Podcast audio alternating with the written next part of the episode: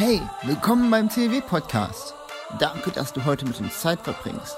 Wir hoffen, dass es dich inspiriert, dass es deinen Glauben aufbaut und dein Leben verändert. Genieß die Predigt. Ja, einen wunderschönen guten Morgen. Ich äh, freue mich auf diese Predigt und ich ähm, freue mich einfach, das, was Gott hier tun möchte. Und ich möchte das einfach auch nochmal so sagen. Wir halten hier diese Sonntage nicht weil wir sonst nicht wüssten, was wir mit dem Sonntag machen, sondern wir haben diese Gottesdienste, weil wir glauben, dass die relevant sind. Wir glauben daran, dass sie inspirierend sind, dass sie in unser Leben hineinsprechen. In dein persönliches Leben, in deine Ehe, in deine Familie, in deine Kindererziehung, in, auf deiner Partnersuche. Wo auch immer glauben wir, dass die Bibel nicht irgendwie ein Geschichtsbuch ist und wir hier Kirche spielen, sondern dass Gott real ist und dass Gott etwas für unser Leben hat. Und wie ich das heute vorbereitet habe und die letzten Tage, da hatte ich das so im Herzen, wo ich, wo ich wirklich Gott gefragt habe, lass doch etwas in uns geschehen. Lass doch das Wort auf fruchtbarem Boden fallen, lass es Frucht bringen, 30, 60, 100-fach. Und so lasst uns im weiten Herzen heute dieses Wort hören. Wir befinden uns hier in der Predigtreihe des Philipperbriefes. Und wir haben uns vorgenommen, äh, wir Prediger und Pastoren, dass wir gesagt haben, wir wollen das ganze Jahr über den Philipperbrief sprechen. Und wenn du noch nicht so ganz konform bist mit ähm, dem Wort Gottes in der Bibel, äh, lass dir das sagen, es hat vier Kapitel. Es ist ein kurzer Brief, den kannst du vielleicht innerhalb 30 Minuten, weniger als 30 Minuten durchlesen. Und äh, fragst dich vielleicht so, was kann man über das ganze Jahr denn so nur lange über diese wenigen Verse und Kapitel predigen? Nun ja, es ist so, dass wir daran glauben einfach, dass die Bibel so ein Schatz ist, dass wir danach graben können, dass es äh, zu uns sprechen kann. Und so äh, möchte ich uns einladen, in diesen Philippa-Brief mit einzutauchen. Wir hatten schon letzte Woche die äh, zwei Sonntage, die letzten zwei Sonntage mit Mario, der über die ersten Verse gesprochen hat. Und so ähm, habe ich heute in diesem dritten Teil über Merci, Dankbarkeit. Wir sehen, dass, dass Paulus uns so auf eine Lebensreise mitnimmt.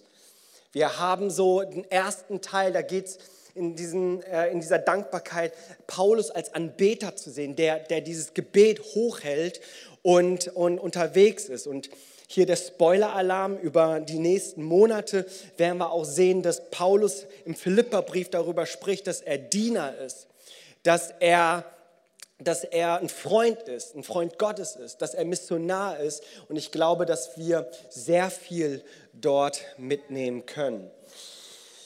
Nun gut, ich ähm, habe heute äh, das Vorrecht, äh, die ähm, Verse 7 und 8 mit uns zu teilen. Und da würde ich gerne mit euch einsteigen. Wenn du heute deine Bibel hast, heute lohnt sich das äh, tatsächlich, da mal äh, ein bisschen mit reinzuschauen. Und wir finden hier so, was total deutlich wird, dass Paulus eine unendliche Dankbarkeit hat für die Menschen, für die Gemeinde in Philippi. Sind die ersten Verse. Er dankt Gott und er, wir hatten mal am ersten Sonntag dieses, dieses Jahres, wo er die, ähm, der Gemeinde dankt, wo er dankbar ist, merci, dass es dich gibt. Das war letzte Woche. Und heute wollen wir darüber sprechen, merci für gemeinsame Momente.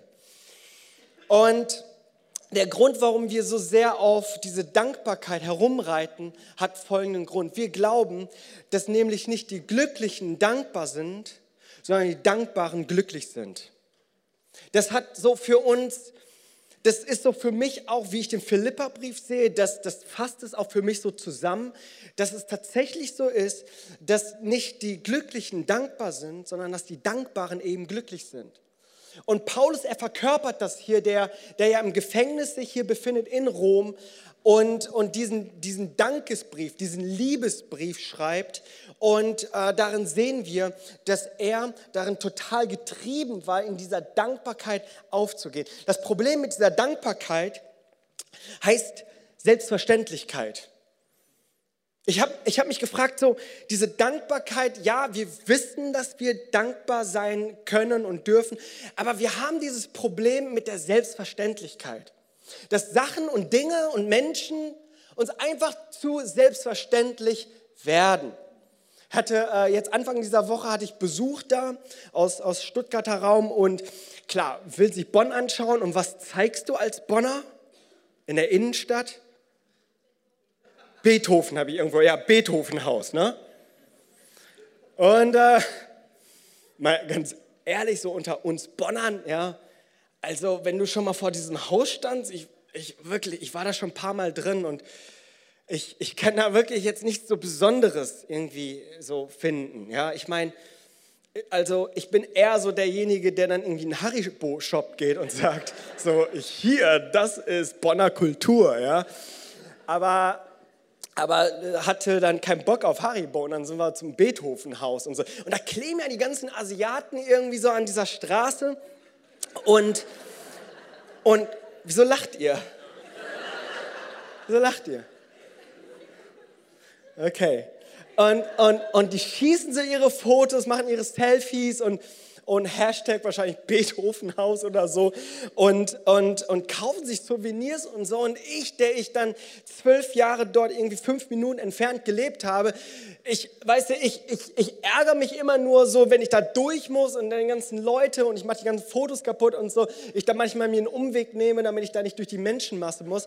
Und verstehst du, so, so Selbstverständlichkeit, so irgendwie ist es nichts mehr Besonderes, okay? Oder, oder Führerschein. Ja, ich weiß, ich weiß noch, wie ich mal einen Monat meinen Führerschein abgeben musste. So, so, so, das war so eine Art Fastenzeit. Und, und abgegeben und wie ich dann dachte, boah, mein Führerschein, ja, wie ich eine neue Wertschätzung dafür gefunden habe. Ja, und wir sehen so einfach, ähm, dass, dass wir erst dankbar werden, wenn uns etwas genommen wird, was wir schon immer irgendwie hatten. Ob das Gesundheit ist, ob das Menschen sind. Ich kann mich erinnern, wie ich ähm, auf Missionsreisen unterwegs bin und, und natürlich tue ich das für die Sache des Herrn. Aber, aber wisst ihr, immer wenn ich von Missionsreisen nach Hause komme, ob das auf einem Summer Ride ist oder ob das im Ausland ist, da weiß ich immer so diese Sachen zu schätzen, die man zu Hause hat. Ich war in, in, in Südostafrika und habe dort drei Wochen, habe ich dort äh, dann eine Mission gehabt, habe dann gepredigt, hatte Malaria, äh, bin dann äh, mit, mit, mit, äh, Gott sei Dank noch nicht im Blut, aber dann mit Schüttelfrost, Gelenkschmerzen, Fieber und dann und dann geschlafen, aufgestanden, gepredigt, wieder hingelegt, gepredigt und so. Und dann habe ich drei Wochen von so einer Wasserregentonne habe ich dann äh, mich duschen müssen, okay? Und dann hatte ich dann so, so einen kleinen Becher, den habe ich mir so mit, mit kalt irgendwie immer rübergeschüttet und so. Und als ich, ich weiß noch ganz genau, wie ich dann zu Hause war und dann unter der warmen Dusche stand, da sind mir die Tränen in den Augen gekommen, in die Augen geschossen, wo ich, wo ich so dankbar war für eine warme Dusche. Und das ist es einfach so, so der große Feind von Dankbarkeit heißt eben Selbstverständlichkeit. Und ich möchte heute so ein bisschen dort einsteigen und uns fragen, wie wir denn reinkommen können in diese, in diese dankbare Haltung. Deswegen glaube ich, ist es so wichtig und so gut, dass wir eine Predigtreihe haben, wo es um Dankbarkeit geht, um Merci geht. Und mir ist aber auch klar, und das will ich von vornherein auch nochmal auch noch mal sagen, ich glaube, wir können nicht für jede Bohne und jede Kugel irgendwie jetzt hier rausgehen und dankbar sein. Ja? Das ist gar nicht so das Ziel, dass wir plötzlich alles im Leben jetzt so wertschätzen, weil sonst äh, bin ich in diese Selbstverständlichkeit irgendwie reingerutscht. Das ist gar nicht das Ziel, aber ich glaube, dass wir so gewisse Sachen, wesentliche Sachen, dass wir da aufpassen, dass wir da nicht in eine Selbstverständlichkeit kommen. Und das sind Menschen, Mitmenschen, meine Weggefährten. Das ist äh, mein, mein Gegenüber. Und und ich, ähm, ich glaube, dass wir Menschen in unserem Leben haben, die es verdienen, eben nicht mit einer Selbstverständlichkeit um, äh, umzugehen, sondern dass wir sie mit einer Dankbarkeit annehmen. Ob das Familie ist, Ehepartner ist, Eltern, Großeltern, Geschwister, meine Freundschaften, vielleicht sind das ja auch hier meine Gemeinde, meine Pastoren etc. Komme ich später nochmal zu. Merci für gemeinsame Momente. Ich möchte gerne lesen in unseren Versen Philippa Kapitel 1, Achso, seht ihr. Philippa Kapitel 1, Verse 7 bis 8. Es ist ja nicht erstaunlich, schreibt Paulus an die Gemeinde in Philippi, die er gegründet hat. Zehn Jahre später etwa schreibt er jetzt diesen Brief, zehn Jahre später, in Rom, im Gefängnis. Es ist ja nicht erstaunlich, dass ich so von euch denke, denn ihr liegt mir ganz besonders am Herzen.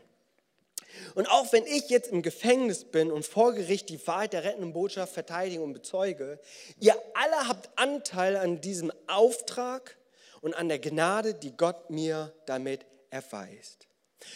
Gott weiß, wie sehr ich mich nach euch allen sehne.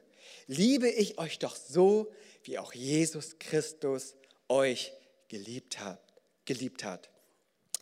Und weißt du, ich, ich, ähm, wenn ich mir so Paulus anhöre, dann weiß ich auf jeden Fall, hier ist nichts irgendwie in Selbstverständlichkeit untergegangen. Er hat eine so hohe Wertschätzung noch mit dem, was er mit der Gemeinde erlebt hat, Gründungsgemeinde und wie verliebt er ist.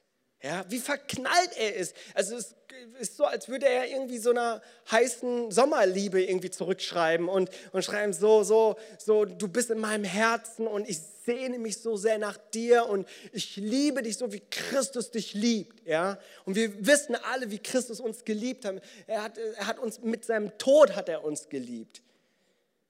Und so schreibt er, so schreibt er diesen, diesen Brief so leidenschaftlich und, und, und ich, ich, äh, ich habe mich gefragt, so auf was für ein Verhältnis hat denn hier Paulus mit diesen Menschen in Philippi?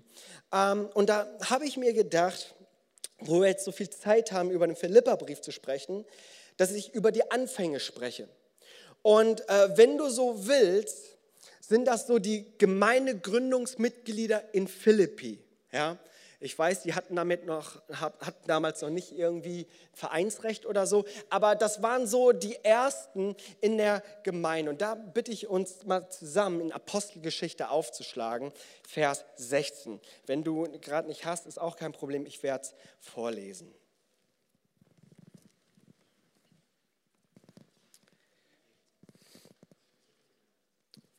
Apostelgeschichte 16, Vers 14 und 15. Und eine gottesfürchtige Frau namens Lydia, eine Purpurhändlerin aus der Stadt Thyatira, hörte zu und der Herr tat ihr das Herz auf, so dass sie aufmerksam Acht gab auf das, was von Paulus geredet wurde. Als sie aber getauft worden war und auch ihr Haus, bat sie und sprach, wenn ihr davon überzeugt seid, dass ich an den Herrn gläubig bin, so kommt in mein Haus und bleibt dort. Und sie nötigte uns. Also, Müsst ihr euch das so vorstellen, hatten wir in den ersten zwei Sonntagen auch schon gehört. Äh, Paulus, der in Asien unterwegs war, suchte sich so die Metropolen, äh, diese Metropolstädte und wollte dann richtig Gas geben für den Herrn, hat dann auf der ersten Missionsreise dann einige Gemeinden gegründet und hier hat er dann eben, wollte in Ephesus war er unterwegs, in Galatien und so weiter und dann auf einer wunderbaren Art und Weise kommt er nach Mazedonien, Griechenland, kommt er dort an und ähm, der, der, der lehrt dort, er ist auch auf Mission. Und äh, das ist, so berichtet uns, dass die erste Christin in Europa, Lydia, okay? Und wenn wir uns hier Lydia anschauen, dann sehen wir hier eine Frau, die äh, eine Geschäftsfrau war, die im Fashion-Business unterwegs war. Ja? Eine Purpurhändlerin, damit haben nur die erfolgreichen Leute gehandelt. Und so müssten wir hier eine Frau vor Augen haben, die wahrscheinlich so einen Geschäftssinn hatte, eine intellektuelle Frau, die Paulus aufmerksam zugehört hat, daraufhin ihr, ihr Herz aufmacht und, und die, äh, die, die äh, Paulus, die Missionare, Paulus und die ganze Gang, Silas und Lukas war auch mit dabei, sie in ihr Haus einlädt. Und so müsst ihr euch das vorstellen, dass Lydia so die erste Gemeindemitglied äh, Mitglied, äh, äh, Mitglied war. Und das ist schon mal nicht schlecht, so eine zu haben, die, die gottesfürchtig ist, die äh, wohl eine dicke Tasche hat. Wir wissen nicht, ob sie in Asien vielleicht sogar noch ein Haus hatte, aber auf jeden Fall hatte sie in Griechenland ein Haus. Und das muss schon kein äh, 0850-Haus gewesen sein. Ich stelle mir das einfach vor, eine, Geschäftsführ äh, eine Geschäftsleiterin, die irgendwie erfolgreich ist und Leute in ihr Haus einlädt. Das muss schon irgendwie nice gewesen sein. gerade so für einen Paulus, ja, der ursprünglich Zeltmacher war, dann kommt er so in dieses XXL-Haus und denkt sich so, wow, ja, hier fühle ich mich wohl. Und ähm, müsst ihr euch vorstellen, so eine Lydia, die, die äh, unterwegs war und äh, ein, ein Gemeindemitglied dieser Gemeinde in Philippi war. Ein zweites Gemeindemitglied lesen wir in den folgenden Versen. Verse 16. Es geschah und 17. Es geschah aber, als wir zum Gebet gingen, dass uns eine Magd begegnete, die einen Wahrsagergeist hatte und ihren Herrn durch Wahrsagen großen Gewinn verschaffte.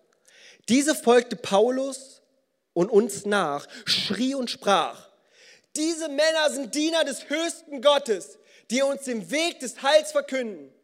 Und dies tat sie viele Tage lang. Paulus aber wurde unwillig, wandte sich um und sprach zu dem Geist, ich gebiete dir in den Namen Jesus Christi, von ihr auszufahren. Und er fuhr aus in derselben Stunde. Also wir finden hier eine zweite Frau, die besessen war, eine besessene Sklavin. Ja? Sie äh, wahrsagte und, und ihr müsst euch so vorstellen, Paulus und, und seine Gang, die waren unterwegs und, und haben dem Herrn gedient und sie ist denen nachgefolgt und schrie den hinterher. Mehrere Tage heißt es hier. Also mich, mich stört es ja schon so, so wenn es in einem Moment wäre, aber mehrere Tage, da, da ging, er, ging sie den nach und schrie ihn hinterher. Und wir sehen hier eine, eine, eine, eine, eine besessene Sklavin, die eine, wahrscheinlich eine ganz einfache Frau war. Die, sie war, hatte mit, mit Kirche vielleicht nichts zu tun, aber sie war eine sehr einfache Frau, vielleicht jetzt nicht wirklich intellektuell, die äh, aber einen Wahrsagegeist hatte und einfach unkontrolliert einfach in die Massen herumschreit und stört. Und durch eine Machtdemonstration wird diese Frau geheilt oder auch befreit und, und, und findet zu Gott und findet wahrscheinlich zur Gemeinde. Es ist ein ganz anderer Ansatz als bei Lydia. Hier ist nicht Paulus und, und geht zu dieser besessenen Sklavin und sagt, möchtest du zum Frauenfrühstück kommen, sondern hier ist erstmal ein Gebet, es ist ein ganz anderer Ansatz. Aber das ist etwas, was Paulus hier tut, um, um Menschen zu erreichen.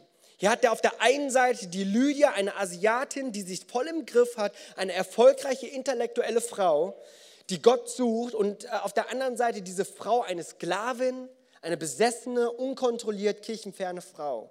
Alles andere als gottesfürchtig. Und, und hier sehen wir eben diese zwei Gemeindemitglieder, vielleicht die allerersten, von Philippi. Ein drittes Gemeindemitglied möchte ich euch nochmal vorstellen, ähm, wenn wir in Vers 20 gucken. Apostelgeschichte 16, Verse 22 und 23. Und die Volksmenge stand ebenfalls gegen sie auf und die Hauptleute rissen ihnen die Kleider ab und befahlen sie mit Ruhen zu schlagen. Das, das, äh, der Zusammenhang ist jener, dass sie ja die, ähm, dass sie die besessene Sklavin befreit haben und die Herren, die haben sich darüber geärgert, weil die dadurch keinen Gewinn mehr gemacht haben. Die haben dadurch viel Geld gewonnen und nun haben die quasi ähm, ihre, ihren, ihren, Goldesel verloren. Und darauf sind sie äh, sauer und sie äh, rissen ihnen die Kleider ab und befahlen sie mit Ruten zu schlagen. Und nachdem sie ihnen viele Schläge gegeben hatten, warfen sie ins, sie ins Gefängnis und geboten dem Kerkermeister, das ist euer drittes Mitglied, wenn er da mitschreibt, könnt ihr gerne aufschreiben, geboten sie dem Kerkermeister, sie sicher zu verwahren. Also wir haben einmal die Lydia, die in der Gemeinde Philippi ist. Wir haben hier einmal eine, eine ehemalige besessene Sklavin und dann haben wir den Kerkermeister. Und es heißt, dass sie sie sicher verwahren sollen. Und dann lesen wir in Vers 24, dieser warf sie auf solchen Befehl hin, ins innere Gefängnis schloss ihre Füße in den Stock schloss diese Füße in den Stock. Das hört sich so total nett an, aber das war alles andere als nett. Das war ein Folterinstrument. Also man hatte einfach den Körper in eine schräge Position getan, um es zu fixieren und haben dann äh, diesen Stock ähm, gesetzt um sie dadurch zu foltern, Schmerzen zuzufügen. Und die Geschichte geht so weiter, dass Paulus, Silas und die Leute, dass sie dann Gott anbeten, dass die, dass die äh, Städte sich, äh, dass die Städte erbebte, die Gefängnistüren öffneten sich und der Kerkermeister, der wacht auf und voller Panik, weil er ganz genau weiß, dass er seinen Job nicht ordentlich gemacht hat, dass er nämlich seinen Kopf dafür hinhalten muss. Will sich selber umbringen und dann kommt Paulus und sagt, nein, bring dich nicht um, wir sind noch hier. Also so, so nach Motto, ja, Gott hat uns zwar die Türen geöffnet, wir könnten jetzt eigentlich frei werden, aber wir bleiben hier. So, und daraufhin fällt er auf die Knie, bekehrt sich, äh, lädt äh, sie auch in sein Haus ein. Und so sehen wir einen Kerkermeister, einen römischen Offizier, der wahrscheinlich einfach kein komplizierter Mann ist, wahrscheinlich so ein Mittelständler äh, und denkt sich so, ja, er lebt einfach nur nach den Befehlen, die ihm gegeben wurden. Und so könnt ihr euch die Gemeinde Philippi vorstellen. Drei unterschiedlichste Menschen eine Lydia, eine, eine besessene Sklavin und dann so ein römischer Offizier, Kerkermeister. Die in einer Kirche. Und ich habe so drüber nachgedacht und dachte mir so, ja Mensch, das ist heute gar nicht anders. Ich meine, weißt du so, man sucht sich normalerweise seine Freunde ja aus und Gemeinschaften und so weiter. Aber hier hast du eine Gruppe von Menschen zusammen, die sich so, so wahrscheinlich gar nicht formieren würden. Aber eines hat sie zusammengebracht und das ist Jesus Christus. Das ist das eine, was sie zusammengebracht hatte, dass sie erkannt haben, dass sie verloren sind, in Sünde sind, getrennt von Gott, für immer verloren, aber durch die Gnade Gottes nun ewiges Leben haben mit Jesus. Das ist der Grund, warum wir so unterschiedlich sind, unterschiedlichen Ländern, Nationen, unterschiedlichem Alter, unterschiedlichen Berufsstand und was auch immer zusammengekommen sind und hier sonntags Gottesdienst feiern. Und das ist die Ursprungsgemeinde von Philippi. Und nun verstehen wir, weshalb Paulus vielleicht so ein bisschen, verstehen wir das immer mehr, warum, warum Paulus so unendlich dankbar ist für diese Gemeinde. Er ist nicht nur einfach dankbar, weil er dankbar sein muss, sondern er ist eben dankbar für gemeinsame Momente. Dass er weiß, hey, es sind gemeinsame Momente gewesen, die wir vor zehn Jahren hatten und vielleicht über zehn Jahre hatten. Und nun sind wir zusammengekommen. Und so, wenn ich nur an euch denke, boah, da geht mir das Herz auf. Ich liebe euch so, wie der Christus euch geliebt hat. Ihr seid in meinem Herzen. Ich sehne mich so sehr nach euch. Er ist dankbar, weil sie eben, weil er, weil er sich daran erinnert, dass sie gemeinsame Momente hatten. Paulus, er hat ihre gemeinsame Geschichte nicht vergessen. Steht da, glaube ich, irgendwo, was du ausfüllen könntest, wenn du das machst. Er hat ihre gemeinsame Geschichte nicht vergessen. Paulus, er fokussiert nicht die Vergangenheit, aber er weiß die gemeinsamen Momente zu wertschätzen. Er weiß, was es bedeutet, dass sie unterwegs sind. Selbst nach zehn Jahren später, da erinnert er sich an die gemeinsamen Momente. Und die sind nicht selbstverständlich geworden, sondern er weiß, was das bedeutet. Und ich habe mich gefragt, so, was, was bedeutet jetzt eigentlich das für uns? Ja? Was bedeutet das eigentlich jetzt für uns? Und ich habe so darüber nachgedacht, wenn wir jetzt einfach mal diese Zeitspanne von zehn Jahren nehmen, wo er die Gemeinde gegründet hat, diese gemeinsamen Momente hatte, zehn Jahre später, wo er so ekstasisch, ekstasisch diesen Brief schreibt, da habe ich mich gefragt, zehn Jahre, ich meine, heute in unserer Zeit, wo haben wir Freundschaften, die noch zehn Jahre plus noch halten? Wo haben wir Freunde, wo wir unter, gemeinsam unterwegs sind, weil wir eine gemeinsame Geschichte haben? Ich frage mich heutzutage, wie viele Ehen halten eigentlich noch zehn Jahre? Und ich habe mich auch gefragt, wie viele Menschen sind eigentlich zehn Jahre in einer Gemeinschaft, in einer Kirchengemeinschaft? Ist es nicht interessant, dass wir in einer Zeit leben, wo wir, wo wir ein Überangebot haben? Wo, wenn uns etwas nicht gefällt, einfach weiterziehen und das nächste nehmen. Und ich frage mich so, wo haben wir noch das, wo wir nach zehn Jahren noch irgendwie diese Leidenschaft haben und sagen, wow, Hey, ich bin dankbar, merci für gemeinsame Momente. Und ich bin erschrocken darüber, wenn ich darüber nachdenke, wo wir, wo wir nach zehn Jahren oft so in unserer Schnelllebigkeit leben. Und ich glaube, wir dürfen unser Herz weit machen und sagen, ich möchte vertiefte Beziehungen haben, die durch dick und dünn gehen. Es sind nicht immer nur gute Momente, es sind auch schlechte Momente, aber schlechte Momente, das sind vielleicht auch Momente, die uns zusammenschweißen. Diese Dankbarkeit, glaube ich, für gemeinsame Momente, die ist so entscheidend. Ich glaube, ja, dass es ein Schlüssel ist zur wahren Freude. Hatte der Mario gesagt, dass das ein Brief der Freude ist. Und wir haben es eingangs schon gehört, dass Paulus im Gefängnis ist und trotzdem ist diese Freude so groß. Denn nochmal, nicht die Glücklichen sind dankbar, sondern die Dankbaren sind glücklich. Er entscheidet sich für Dankbarkeit. Hast du mal drüber nachgedacht? Paulus, er entscheidet sich nicht für Freude. Geht ja auch nicht. Wie willst du auf Knopfdruck dich freuen? Hört sich manchmal sehr fromm an.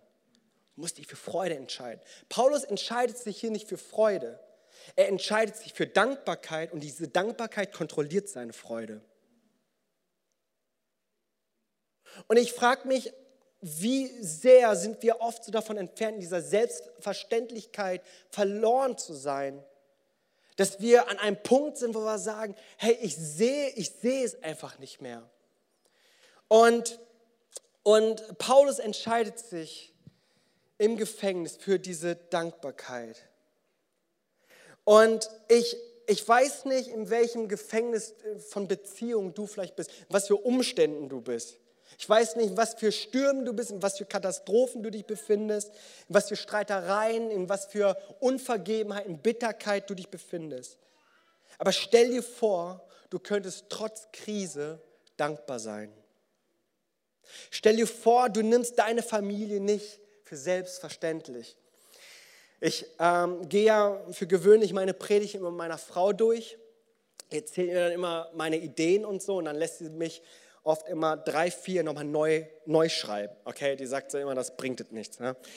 Und, ähm, und weißt du, als ihr das so sagte, also mit der Selbstverständlichkeit kam natürlich auch von ihr, und äh, als sie ihr so die Predigt sagte, schaute sie mich an und sagte, ja, Jimmy, ich bin keine Selbstverständlichkeit. Und ich, ich schaue sie so an und denke so, mein erster Gedanke war, oh, das kann ich für die Predigt gebrauchen. es ist eine Berufskrankheit. Aber, aber ich habe es natürlich nicht gesagt. Ne? Ich, ich so, Schatz, I love you. Das war meine äh, Antwort. Aber ich dachte mir so, ja, du bist keine Selbstverständlichkeit. Stell dir mal vor, wir würden die Beziehungen, die gemeinsamen Momente, mit denen wir gehabt haben, ob das deine Freunde sind, dein Ehepaar, deine Familie, deine Kinder, deine Pastoren, dass du an einen Punkt kommst, wo du sagst, ich möchte dir nicht mit einer Selbstverständlichkeit begegnen.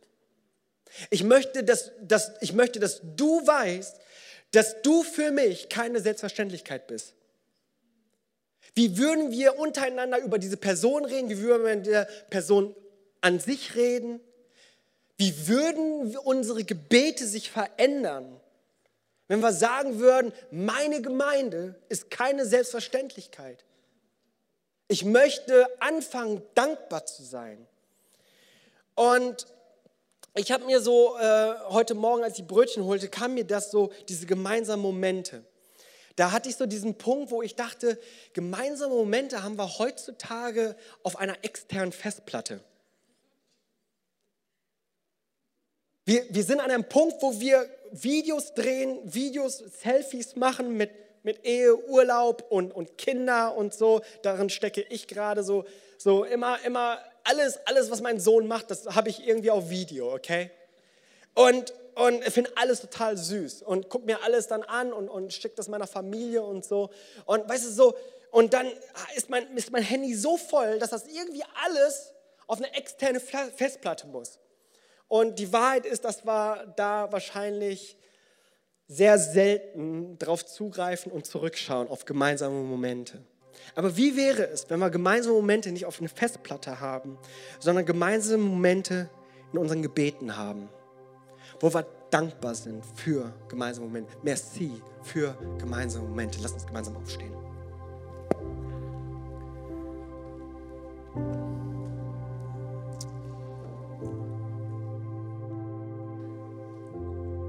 Ich weiß, dass es gar nicht so einfach ist, aber, aber da möchte ich uns heute hinbringen. Denk doch mal über deine Beziehung nach, über deine, über deine Eltern, deine Geschwister, deine Kinder, dein Ehepartner. Denk da einfach mal nach, so in den Beziehungen, in denen du drin steckst und fragst, boah, vielleicht, vielleicht habe ich das hier so schleifen lassen, vielleicht braucht das Ganze auch einfach nochmal eine neue Dankbarkeit, wie ich das, wie ich das nochmal angehe.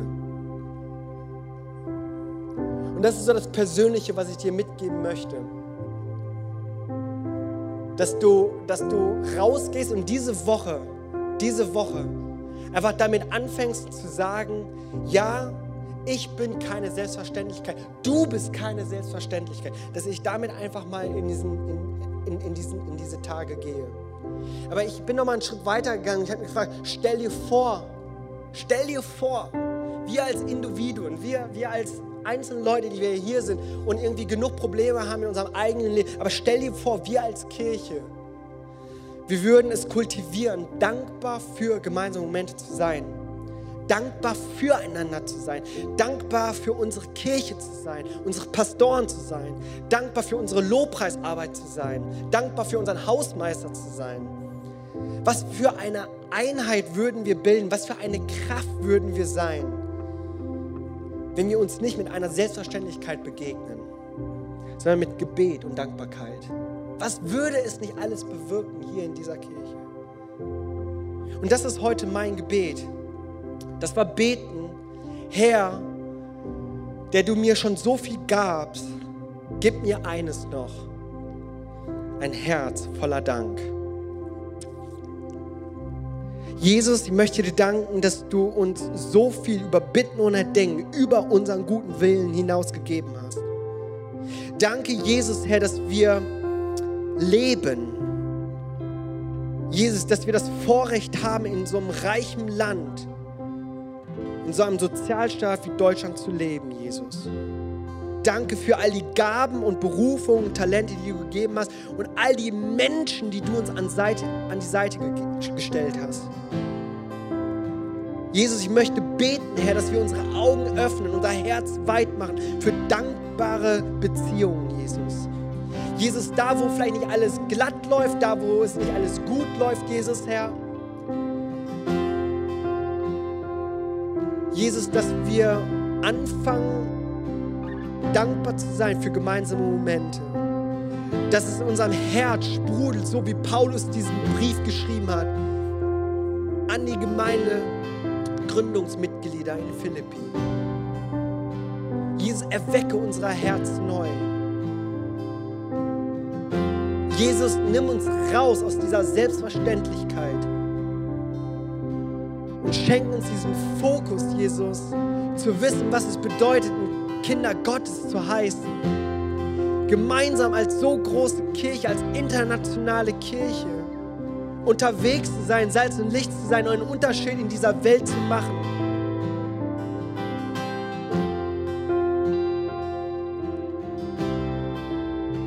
Vater, und ich bete an allen, an allen Beziehungen, die wir gerade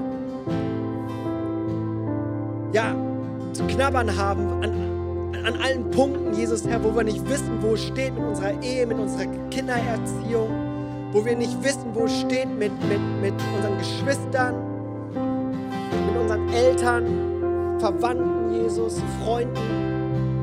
Jesus, bete ich, komm neu hinein, Herr, wo wir sehen, Jesus, Herr, zurück zur ersten Liebe, dankbar sind, dass du etwas freisetzt, Jesus, in uns.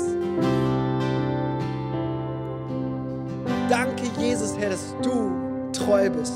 Und so bete ich, Jesus, gerade für jeden Einzelnen hier in diesem Raum, dass du uns sendest in diese, in, diese neue Woche. Nicht mit einer Selbstverständlichkeit, sondern mit, einer, mit einem dankbaren Herz für gemeinsame Momente. Und ich möchte dich heute Morgen fragen, wenn du hier bist Und du sagst, ich kenne diesen Jesus nicht. Und ja, vielleicht bist du heute hier und du sagst, ihr seid gar nicht so ganz mein Typ. So, so normalerweise hänge ich mit anderen Menschen ab, die nicht so fromm sind. Aber dir möchte ich sagen, hey, wir sind hier versammelt. Nicht, weil wir alle ein Typ sind, sondern weil wir alle einen Gott nötig haben, der uns von der Sünde befreit und ewiges Leben gibt. Und wenn du einer davon bist und du sagst, ich, ich brauche diesen Gott in meinem Leben, ich habe diese Entscheidung in meinem Leben noch nicht getroffen, aber ich entscheide mich heute Morgen, dass, dass ich Gott in meinem Leben habe, Gott nachfolgen will, Jesus als meinen Herrn Erlöser machen will, dann darfst du diese Entscheidung gerade treffen. Und wenn du diese Entscheidung gerade triffst, ah, das ist, was ich möchte, dann bitte ich dich, während unsere Augen geschlossen sind, wenn wir in dieser Gebetshaltung bleiben, dass du einmal kurz deine Hand hebst, dass ich sehe, dass es jemanden gibt, der diese Entscheidung getroffen hat. Wenn du hier bist und sagst, ich entscheide mich für Jesus als mein Herrn Erlöser, dann gib mir mal ein Handzeichen. Ich möchte für dich beten.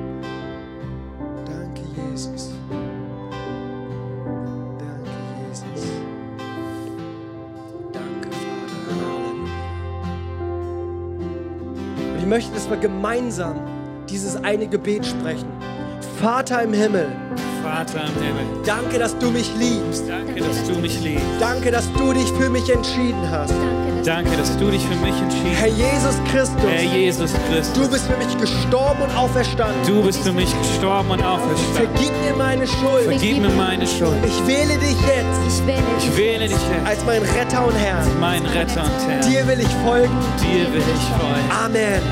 Komm, lass uns Jesus doch nochmal einen riesengroßen Applaus geben. Danke, Jesus. Hey, ich hoffe, du konntest diese Predigt heute genießen. Ja, dann habe ich zwei Sachen, die ich dich bitten würde zu tun. Erstens, abonniere doch diesen Podcast, unsere CLW Facebook-Seite und unseren CLW Instagram-Account. Dann ist die neueste Predigt immer für dich da, wenn du sie hören willst. Und du bist up to date, was bei uns in der Gemeinde passiert. Und zweitens, komm doch mal in einen unserer Gottesdienste vorbei. Wir würden uns freuen, dich mal persönlich kennenzulernen. Danke für das Anhören dieses Podcastes und Gott segne dich.